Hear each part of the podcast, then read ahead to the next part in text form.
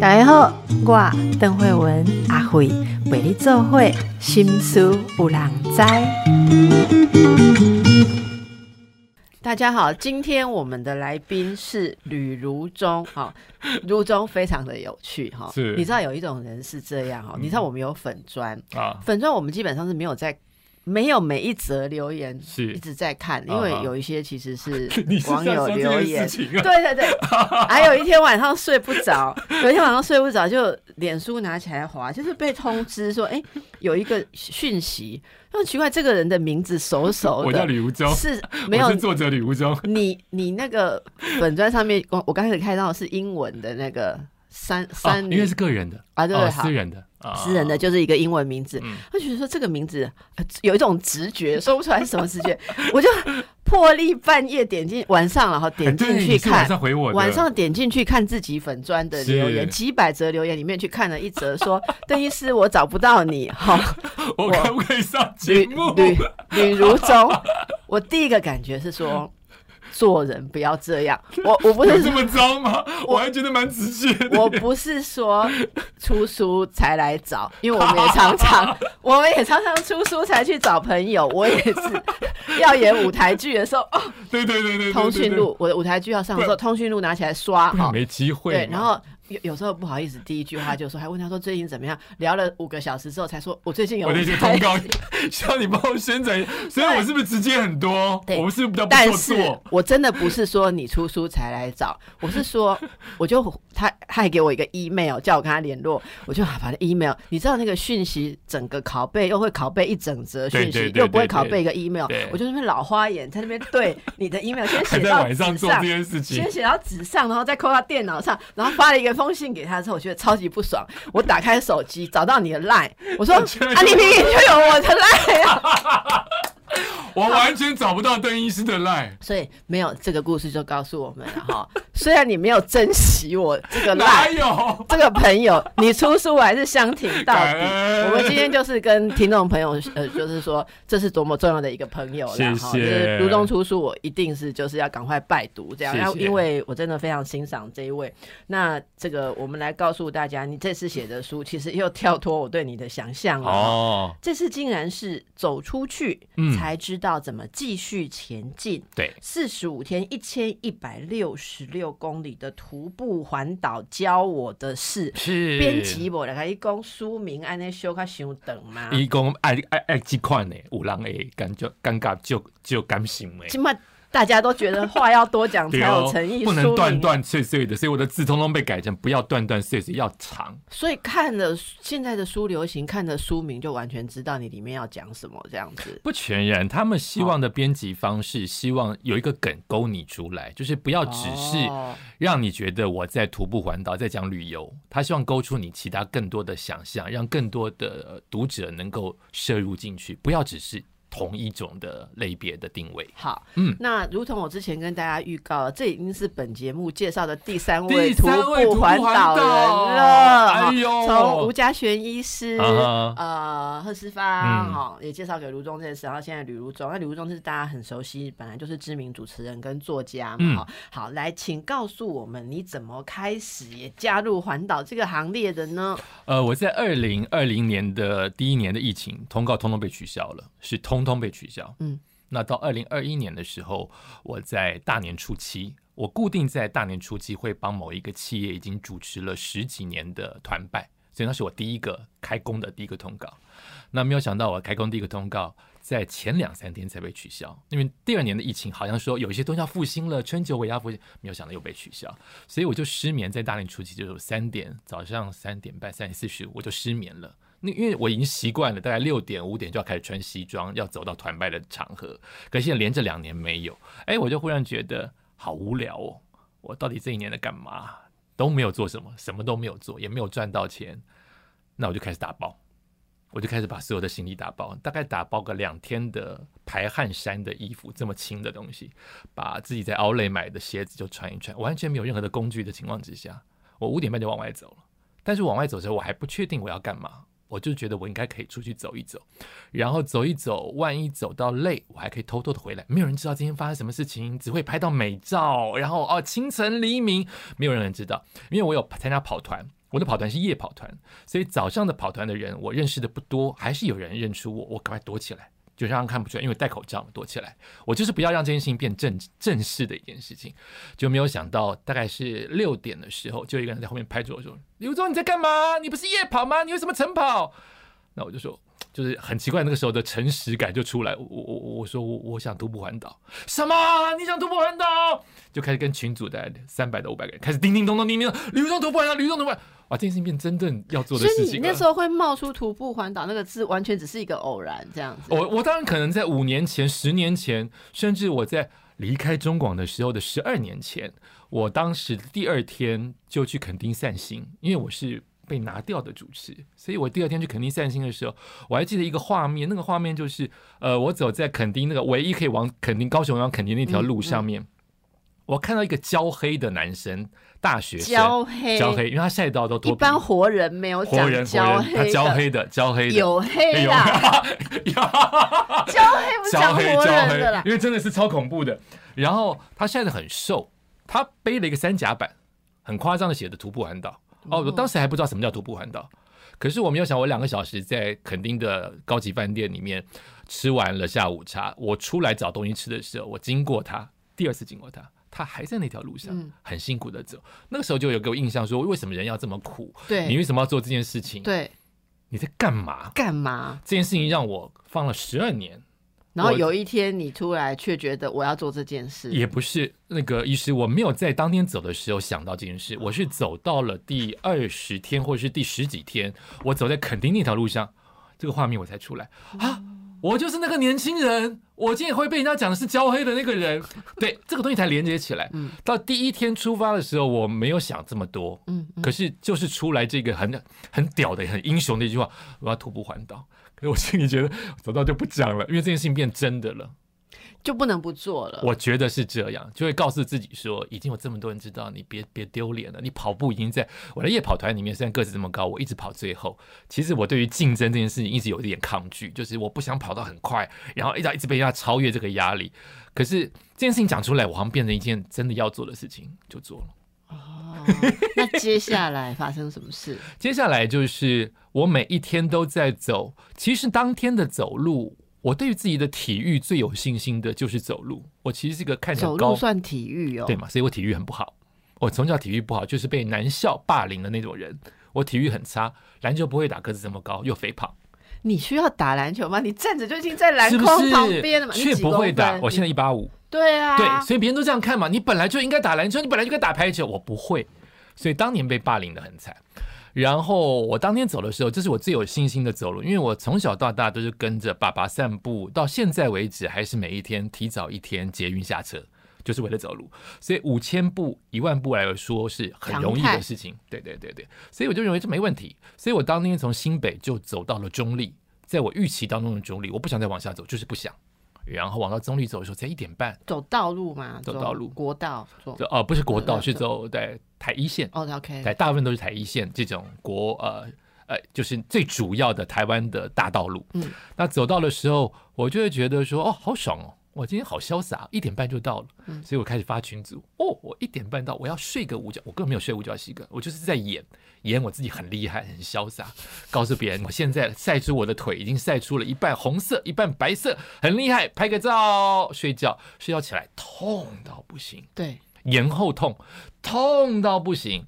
这就开启了。你平常一定没有在重训，所有没有有重训的人都知道，就是会延后半天痛啊。对对对对对对对。所以，医师，我是这件事情开始才开始认真重训。哦。我所有的事情都是从这件事情才开启的。是是。然后一点半到三点半，我开始疼痛了之后，我后面的连着十天是每一天加剧的疼痛，都是在左脚。我左脚非常的痛，在脚踝跟大腿、膝盖的交接处，就是有像锯子一样，这样一直这样锯你。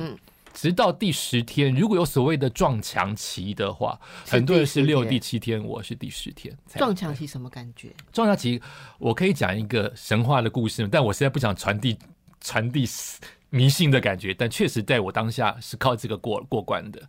我在第第十天的时候，早上在云林，是起床了以后吃早餐，发现脚不能动了。那这可能是我第一次最接近放弃的念头，因为我可能每半小时、一小时休息一次，到那个时候是走一步休息一步，这样怎么走路？走一步休息一步，你看走到录音室的外面上厕所，要到什么时候？就是这么痛。那我当时就要给自己一个过关，我我很容易在旅途当中让自己过关。我说反正我有钱，我就搭小黄回去。对，搭小黄就真的不行就搭，就直接从小黄云林搭到新北，看他会多少钱。旅游中没关系，我们就走到不能走为止。可是我实在是太痛，我痛到那个满身大汗，然后整个路上我的脸色我觉得应该是发白的，没有什么人帮我，因为那条路真的是空的。然后我就发现我在跟自己讲话，呃，我当下的旅途当中常常会有很多是自言自语，不在心里。我为了要自己专心以及让自己忘记疼痛，我都是说出来的。就是说啊，为什么这么疼痛啊？刘忠啊，你神经病啊！帅帅的一个人，干嘛这么糟啊？我都会这样说出来。可这次我说出来是我在责怪我的神明观世音菩萨，就是我每一次都叫你的名字，每一次都呼喊你的名字，为什么这一次我觉得你不在？我每次都过关，因为没有人叫你要去环岛啊！菩萨叫你在新北好好的过日子。我跟你讲啊，就是因为菩萨没有叫你去环岛啊，你在那边抱怨人家什么？所以我在抱怨，好奇怪的解答，跟别的主持人听这一段是完全不一样的。别的主持人说什么？别说啊，真的我都能体会，好感动，完全破梗，这个家伙，对呀，这个意思真的跟完全别人不一样。是好，好继续。好，然后我就在骂的时候，呃，我忽然碰到了一只加菲猫，小橘猫。啊，小橘猫，我对猫没有感觉，我喜欢狗，我不喜欢猫。可是大家都知道野猫嘛，都不会亲人嘛。啊，这只猫就靠着我，要跟我一起走。嗯，诡异的事情，因为我影片有拍下来，然后我就说，哦，猫猫要跟我呼呼哦，我的猫就在我的左脚绕一圈，绕两圈，绕了五圈，然后脚就不痛了，没有这么恶心。故事，故事要酝酿的。然后这五天，然后我就说：“哦，好棒哦，有一只猫给我呼呼哦，好棒，好棒。”然后我就开始一拐一拐的，很痛的，继续走往我那一天的终点站，就是西罗大桥。哦，我很想走西罗大桥，所以就走西罗大桥，还在影片当中告诉自己：“哇，我现在开始要帅帅的走西罗大桥，开始走走走。西罗大桥一下去就是我的住宿，当天的住宿地点。”我发现我不痛了，我没有想到我什么时候不痛，就是跟你讲猫绕五圈之后就不痛了，没有了。他在西罗大桥跟猫还有一两个小时，好啦，好，所以是你有后知后觉啦。所以西罗大桥那一段，我就是告诉自己，哦，原来观世音菩萨派了一只猫神猫来帮我的脚解求困境。嗯。那带给你什么样的心境？因为我们刚刚知道嘛，就是观世音菩萨，观世音，哈，他就是要听世间众人。的救苦救难，嗯，然后遇到这种日子过得好好，然后自己要去走到走路脚酸到不行的人，还可以哀观世音菩萨没有帮忙哈，然后但是观世音菩萨还是派了神猫，而且绕了五圈之后，这个人还不相信立刻就好了，他后知后觉到西罗大桥上才发现已经好了。对，你这种感觉算是一种神机体验嘛？就是感觉呃，在你把自己抛到一个极端的处境的时候，你去感觉到。你跟神，或者说你跟神性还有没有连结吧？对不对？那这个这个感觉带给你什么样的影响？你后来有变得更，例如说更相信自己啊，还是觉得我我不知道？你看我我有类似感觉的时候，我会觉得整个人被打开到另外一个境界，或者说之后在挑战更多事情的时候，你会觉得你没有那么 alone，就是其实你啊是啊是是是是，所以说到你的感觉吗？就是。跟跟观世音菩萨这样的相遇，我自从骂了之后，我觉得他有回应之后，我会觉得在整条路上我有被看到，你被看到，嗯，我有被安慰。整条路是从新北下来路，还是你人生这一条路都有被？人生的这一条路，明显的感觉到是徒步环岛之后，我是指着我四十五天的走在路上，是我没有这么怕。包括对于寂寞的怕，包括对于黑暗跟车子、车祸、死亡的怕。等一下，你刚刚讲的每个怕，听起来都好令人害怕。对，因为当下感觉你就是一个人要去解决所有的事情。寂寞，嗯，还蛮可怕的。嗯，黑暗还蛮可怕。嗯，然后你还讲了车祸、车祸、生命、生命，大自然所有可能都会随时把你带走。在我走苏花哦，我不想去丑化或者是美化，反正我就是讲实实哦，话。我我先跟你讲，因为大家在你这个这一集之前已经听过贺四方的嘛，嗯贺四方是说他们的群组里面是绝对说不可以走苏花，然后因为四方说。他为什么人家叫他不要走？因为他说那个大货车、大卡车有时候秀过去是跟你是擦贴身而着它会勾走你哦，会勾走你，嗯而且是可能有真的很多的危险。是好，但是其实要这样讲，有没有危险、舒适圈的事情？其实你你要出去徒步环岛，跟我只是在熟悉的登山步道，每个礼拜天走个十几公里，本来你们就是有想要去。体验的事情，到底这是这中间要体验的是什么呢？那我们观世音菩萨呢，对于这样子的过程仍然愿意眷顾，他们到底在干嘛呢？我们等一下回来听更多。其实你知道吗？节目中间广告的时候讲的话都是最好听的，对，最有趣。我刚才以为那个是要录下来，刚刚主持人自白了自己什么时候会念观世音菩萨哈，每天都要念。好，嗯好，那这个呃过程当中啊，你你当然一开始没有那么有计划了嗯哈，好，你一刚刚。直没有。对，然后但是很明白的，就是说要走出去，因为书名就要走出去，才知道怎么继续前进嗨，不是在家里规划好前进，而是走出去嘛。是那你刚刚说苏花你走了，呃，我当然还是在也许十年前、十二年前、五年前、四年前看过一些关于徒步环岛的影片跟呃布洛格，他们都说到了苏花可以不要走，但是你心里不要介意的原因是因为徒步环岛是自己定义。你不要因为少了这一块，你认为你哎呀你说谎了。徒步环岛就是你自己定义什么叫做环一圈就是环一圈啊，这个东西放在我的脑子里，可是我心里从来没有说不要走的念头出现，我就是认为要走，这是我的定义，我想走。那呃，大部分呃告诉你、警告你不要走的，不不全然是大自然的落石、落山风跟雨。大部分都警告你的是大货车，这很特别。你在对苏花公路碰到的是，居然是人为的车会撞到你，那你小心就好了嘛，没有用，因为他会车的时候那一刻没有把人行道算进去，所以你躲没有地方躲，或是你以为你躲了，他飞快，你以为他会开四十，没有他开一百四，他就是会勾到你。嗯所以大部分人的建议是在呃东澳到南澳那一段，尤其不要走。其实那一段是我最后一天，我没有想到，但是我现在告诉大家，就是，哎，如果你确实确实觉得不要走，那那一段其实货车、大卡车会超乎你想象中的多，是一辆接一辆，一辆接一辆，一辆接一辆。那你可以这一段不要走，OK 的原因是那一段没有苏花公路那么美，苏花公路真的是美爆了，但是所有的安全你得自己承担。好，回到苏花公路。我终究知道它是危险的，所以不知不觉，你也可以说我根本就是潜意识的认为，我就把它摆在最后的完成的那一块。那我最后那一块就是以三天，我是告诉自己我要三天走完，所以它的火车的怎么排列？因为我是分批环岛哈，我并不是所谓的一次一气呵成四十五天，我是有工作就回台北，没工作我就去徒步环岛，这样子走了一年，其中加一加四十五天在路上，我是这样算。那当时我就认为苏花公路 CP 值要高的话，要走快。快的话可以安全一点，再加上如果我更长的时间拖在那边的话，我希望一年之内完成的事情是你会踩我自己的线，所以我已经有这样的想法，我就规划了三天。那我的苏花并不代表一定要从顺时针或逆时针，我只要把苏花像拼图一样自己分成三块，我把它拼起来，哪一天走哪一块随便我，我是这样走的，这样意识的大家听懂吗？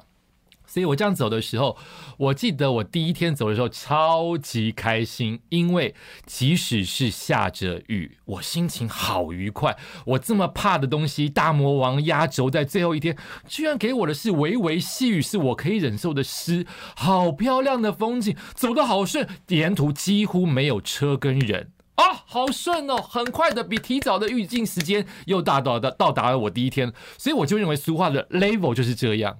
我没有想到第二天从崇德开始是完全另外一个 level。我做功课没有细到知道这一段才叫做真正的美。从崇德出发开始的路，我的天呐，一直有隧道，然后我居然在，这都是很 很很很诡异的事情。我一出崇德就配，我直觉他是酒醉驾车，差一点撞到他，大概开一百，也许一百五到两百。就是差一点撞到，我就一直在念佛，一直在说哦，表示又保佑，又保佑，保，真的怎么会这么近的贴着我？然后就往下走，呃，我一直在心里面在念观世音，因为这样子会才不让我害怕。因为我发现大货车贴我太近太近，然后呃他们不减速，那我不晓得是因为他没有看到我，还是这是一个常态。大货车、大卡车在隧道里面不太减速，飞飞飞，一辆跟着一辆。那甚至到了景文隧道啊，如果大家因为现在已经变成这些几个隧道，也许你过了就过，你不会记它的名字。景文隧道里面的雕琢，并不是铺了一层水泥的圆形，它是凹凹凸凸的，像是凿过的，很美很美。但它会让你害怕的事情是，连大货车都会慢速，原因是因为你没有办法会车。整个隧道的好几个点是两辆车无法同时通过，游览车要来的时候，另外一辆车只好自己有默契或是认衰，你就是得退，退到外面。没错，那这个时候人要怎么躲？一个就是你很远看到，你躲在比较大的空间，因为它是大大小小的空间；另外一个就是你终于知道它的挖痕为什么会有很多的凹洞，它的凹洞就是浅浅的一点点哦，人可以塞进去，你就不会被车撞到。所以在里面，你就是一直在小心翼翼的躲着，可是太漂亮了，不是看到海的漂亮，是你身在一个雕琢、被古人、被这些辛苦的劳工挖来挖去的一个洞里面，你在里面走啊，我觉得太舒服，也太觉得惊心胆战啊，这是第一个感觉。第二感觉，我有走一段路是没有车没有人，因为九丁跟九。台九线是分段，有共用的就代表车可以过，不然没有共用的话，其实现在只剩下人在走，人在走，你还是要小心偶尔过来的观光的或是产业道路的车。我经过一条隧道，我忘了叫什么隧道，那一段大概有三百公尺没有灯，也就是前面最远的地方亮的地方是看到天空的自然光，后面是微微的，就像恐怖电影一样嚓嚓嚓嚓的灯光，但三百到两百那一段是全黑的。那一段全黑，如果是逆向的人看到会看不到我，所以我一定要打红色的灯，亮亮亮亮。他打红色灯，他过来打都会害怕，因为全黑。哎，我当下就会觉得，因为我之前已经走过了别的隧道，是完全没有人的两公里，我忽然忘记哈，待会看书。现在走这个隧道，我没有那么那么的害怕，其实是应该要害怕的。呃，我觉得历练这件事情真的很重要。好比我第一次主持，跟我现在主持了三千场，那个历练不一样。我现在走过的隧道，跟我躲过的，或我自以为聪明智慧的绕路的东西，在面对这么黑的黑暗的时候，你不会想到鬼，你不会想到寂寞，你就是想办法解决。当下我就是想办法解决三百公尺，大概三百公尺，不要让别人撞到我。他逆向过来，你看一般人可能不会想这，我已经会想到逆向过来，他眼睛瞳孔还没有看到，他看不到我，他会怕，所以我一直在唱歌，先大声唱歌，免得他会怕我。他当然可能歌声可能会让他更可怕，不一定。然后，然后开启头灯，然后快快的通过，就是我一直在想解决的方法，让这件事情不要停留太久，不要害怕太久，大概类似的情况。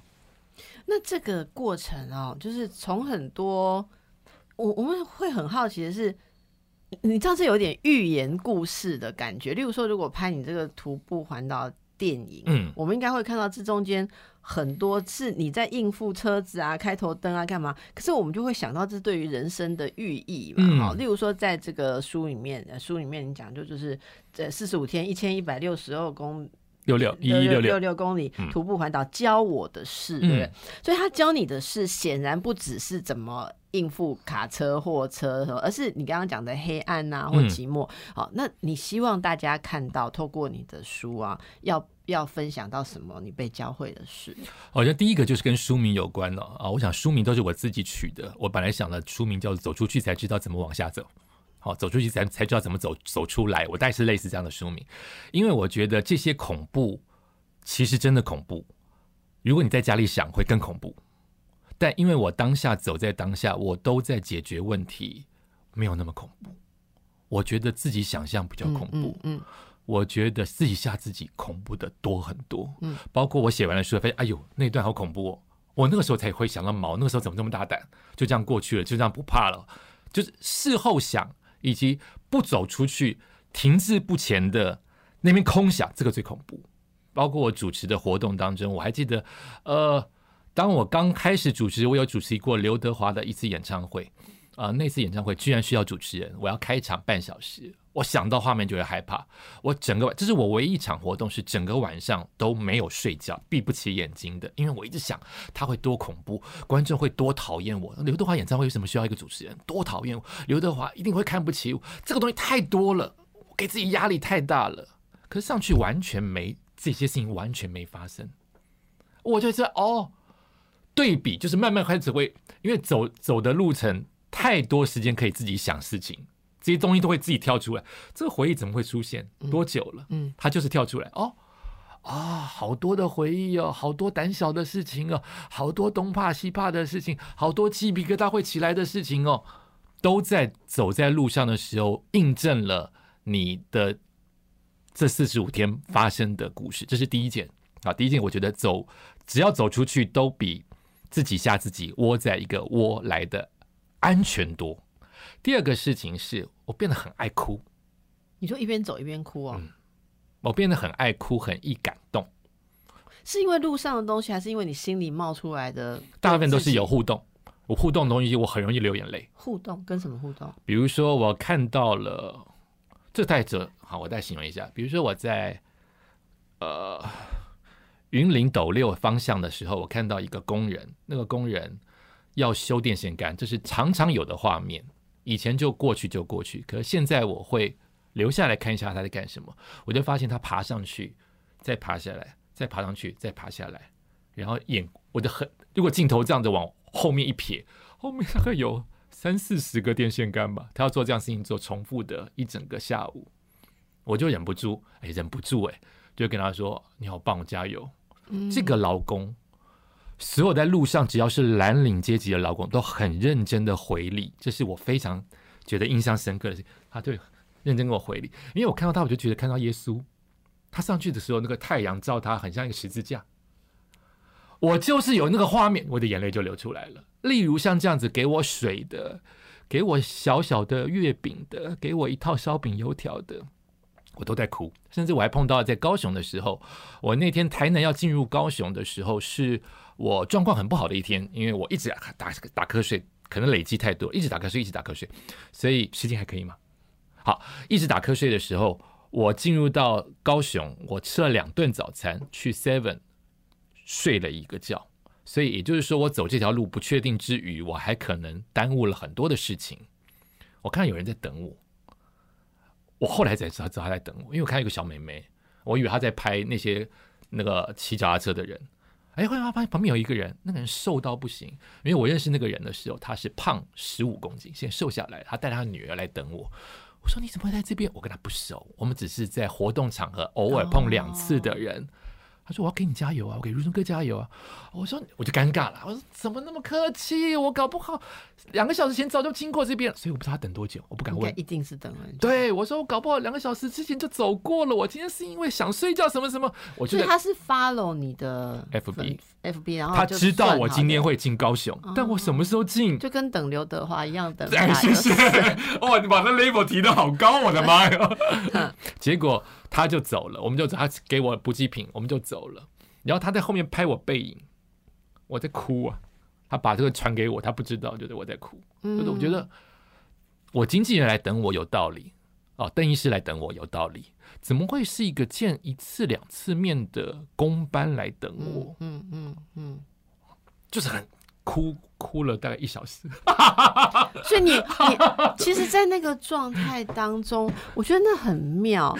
其实有时候我们在投入某种大自然的东西的时候，我我不知道怎么讲，但是我这样讲可能会不会太太有点太感性？但是我真正的感觉是我们内在对于那种最素朴，然后人与人间最直接的东西，突然又能感觉，是忽然通通就感觉得到了。然后回到这种，应该说把这种。让自己放在一个很基础的情境的时候，要不然我们平常其实有很多的价值判断，哦，这个值不值得，那个值不值得。可是到那个状态之下，你刚刚说像黑暗中的寂寞跟恐惧哦，我其实之前在节目也有跟大家分享，几个月前我我们的团体做了一次体验，那个体验是他他把我们每个人带到山里面，然后每隔五十公尺或一百公尺放一个人，所以。你就在黑夜的山超毛里，的，黑夜的山里自己要在黑暗里面半小时。嗯虽然有同伴，可是比较进阶的可能是在两百公尺以外。那超我们我们比较出阶的是五十公尺，可是。主办人是故意把它安排是你看不到彼此，就是所以我可能知道那个山路拐过去之后，如中在那里，可是我此刻在这里，我就是看不到任何伙伴。山上会是是，全黑的哦，然后是全黑的。然后那哦，要出去之前，我们就有做一些行前的讨论，为什么要做这样的体验？这也很难解释。就像我们问你为什么要环岛，那你如果问我说你们每次去山里面黑黑坐着干嘛？那那你就是要体验过，你才知道在干嘛了。总而言之，我本来就不想参加，讲了半天，原来是一丝不想参加可。是参加了之后，我在那半小时刚开始啊，我、嗯我就是这样，我想说我不要看旁边，因为看旁边我我自己想象我会怕。各式各样，我因为我从小怕鬼，好，然后我就会就像你讲，你说哎、拜托，因为怕鬼才要当心理医师，好不好？然后我我就我就一开始想是不要看，可是后来他们报过了多久之后，我开始有一种奇怪的感觉，那种感觉我本来根本不会想到，就是我都来这里半小时了，我真的不要看看周围啊，我了解，你懂吗？然后我就开始看周围，一开始看我就觉得，哎、我敢看这边，因为这边远远的看到有看到山谷外的灯火，哦我就觉得我还是向着人气。嗯，可是后来我又又过了几分钟，我就觉得说，那我都来到这里，我不看另外一半吗？你就开始转过去，你觉得那个魑魅魍魉会动来动去的黑色的树枝，就是你会害怕那种黑森林的东西。你突然再看看再看看，又觉得说，哎呦，原来这里面有他自己的动静。是，然后我就突然开始泪如雨下。我跟你讲，我泪如雨下什么？我就我就进入一种感动，就是说大自然的万事万物。在日月星辰、黑暗白昼，他们有他自己的生存，他在风里面摆动。是，谁来吓你啊？是谁那么忙来吓你啊？对对对，然后我就突然觉得很感动，然后觉得自己突然间就回到一个很基础的没错境界。没错没错然后我常常在访来宾啊，不管是去朝圣之旅啊。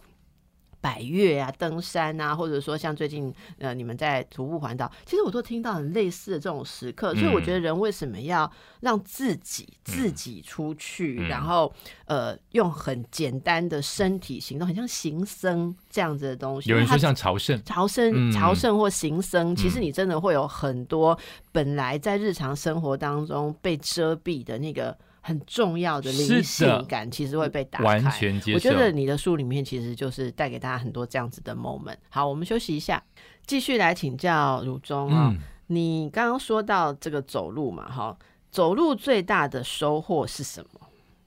走路最大的收获，我觉得随便讲哈，我第一个跳出来的是我心柔软，更能够感动，更能够体会劳动者的心情，也更能够感恩，并且最重要的事情是我是一个比较呃严格对自己的人，我比较折磨自己的人，我比较悲观的人，呃，走完了，我慢慢发现。呃，不是一夕之间，慢慢你觉得好像事情没有这么糟的情况之下，我乐观太多了，嗯，好诡异哦。呃，我以前碰到事情会先想最糟的，主持活动会想到最糟的。好，哎、其实看不出来你是这样的啊，我是这样，我完全不阳光，我都是演的。但我的演是希望我喜欢这个人设，就是这个样子的东西，是从小别人觉得你就是阳光男孩嘛，所以我现在告诉自己我是阳光老男孩。呃，后来我发现我回来了，我就在自己的 podcast 有一次跟听众朋友们跟自己打赌，但我说出来了，又是这样，又是说出来了，就是每一次读心灵鸡汤，我越读越恶心，就是我觉得。哪有人生才不是这样嘞？然后然后就这样子之后，你就会阳光正向。我说，不然我来演一次，我每一天就照他们所说的，对着镜子笑一笑，看会变怎样。我觉得这个这个游戏或者是这个这个这个规定，真是恶心跟做作。我做不出来，即使我已经这样讲了，我当天就做，我做不出来。当然可以演个三天，但我延续下来延续不了。可是我还是做了一件事情，就是每一当我有负面想法的时候，我要让你们都不知道情况之下，我对自己微笑笑一笑。这么这样的事情我做了，而且我现在还在做。如果我有负面念头想出来的时候，我就要嘴角假笑也没关系，笑一下。我就跟听众朋友说，一个月之后我做到了，那我有什么感觉呢？我觉得好像事情没有这么糟，不管你相不相信。而且我都会加一句话，我这句话也常常的现在送给别人，呃，我都会告诉自己说，也许事情没有想象中这么糟，并且会有意想不到的好事会发生。第二句对我来说更重要。其实我举个例子，我前天去打书上电视，我讲的超级烂。那这样对于一个容易自责的人来说，我整天晚上都睡不好。你是从哪里评判评判你啊，对嘛？的别人就会这样讲嘛。对啊，我的评判就是主持人有没有认真听我讲话，这个故事能不能带动大家的气氛，通通都没有达到。因为我很容易，这是我习惯性的，很容易说故事会引起大家哭啊，这种啊感受，我就以这个东西作为标准。所以这一次做完之后，我回家啊，马上就知道我又开始陷入我这个自我折磨，这个东西会意识到哦，是以前不会意识到，就哎，我怎么又开始自我折磨了？也许他们看到我是讲的超级好，会不会？而且这成败不是我要付的，是他们要付的，他们自己要发我的、啊，而且钱那么少，然后就开始告诉自己说，会不会有一件好事后面在等着我发生？我那天睡着了，嗯，以前我真的是睡不着，我那天睡着了，折磨大概以前会折磨到第二天的起床，那这次大概折磨到晚上睡前刷完牙，我睡着了，起床了，哎呀，好烦哦！我接到了一个通告，不不算通告，就是有一个长官，我都会告诉自己，我把这件事情要强烈拉过来，让我自己更正向。就是有一个长官，他决定九月敲我一个演讲，只要到场的每一位，他都送一本书。我就听完这件事情，了，哎，这个不会哭。我回到都市比较不哭，好怪哦。回到都市比较不哭，走在路上比较哭。我当下就看一下观世音菩萨，就是哇真的有准哎、我要继续这样子，对不对？我大概是这样子的一个自我对话。所以你现在明明就要哭了，为什么要否认？你刚刚在听你讲的时候，其实我觉得很很很被打到，你知道吗？因为你刚刚说呃什么上次有，其实假设去一个什么地方觉得讲不好哈，其实我也每次都会这样。你也会这样？对，你巨蟹座吗？我不是。我跟你讲哦，像你刚刚说，我说你怎么评判，我是嗯真的好奇，你怎么去评判自己讲的好或不好？嗯，好，那你刚刚就讲说，例如说主持人有没有专心听啊，然后什么？那你看像我们，我们就会觉得说，我们当主持人，呃，要顾的有事情有太多了。有没有让来宾说出最精彩的东西，啊或者说我我会很在意说来宾说的时候感觉怎么样嗯这样哈。其实那很多的细节，有时候回去在人家看不到的地方，会会一直。自我检讨跟自我攻击，所以你说的那个折磨自己跟对自己很严厉，我是很可以想象。那如果照你这样讲的话，走路或者说这些历程，其实也是有改变你了。你嗯当然你你变成是更能够去容纳这种，例如说难以掌控的状态，嗯或者说自己已经尽力的状态，你可以嗯跟自己同在。嗯这个是可以透过，因为你知道，我每次都会问说，大家为什么现在越来越鼓呃鼓励说要走路，嗯，或者说走很长的路环岛，很多人都说是改变了他的人生。是。你也是吗？你也觉得人生改变？呃，像刚才我呼应您刚才一开始讲的那些恐怖，或者是那些心路历程，我最明显的感觉到，从第一天就开始，每一天都感觉到，就是我没有时间哦。很多人想说你要放空啊，走在路上放空。我觉得我人太难放空。你的放空，其实我们的脑筋里，即使现在被访问这么专心的情况之下，还是有一百件思绪在转。对对，什么叫做放空？放空是专心。你可能只变成一百件的事情在乱跳的时候，变成只剩下五件。我每一天都感觉到我背的东西好重，我每一天都感觉到我什么都没有没有都没有通告哎，怎么现在还在走在路上哎？可是很快就忘记了，因为我一直在想哪边去找厕所，我一直在想哪边有小七跟全家，我要吹吹冷气。我一直在想哪里有冰水可以喝，哪边有加油站可以让我尿尿跟大便。这些事情占满了我一天的行程。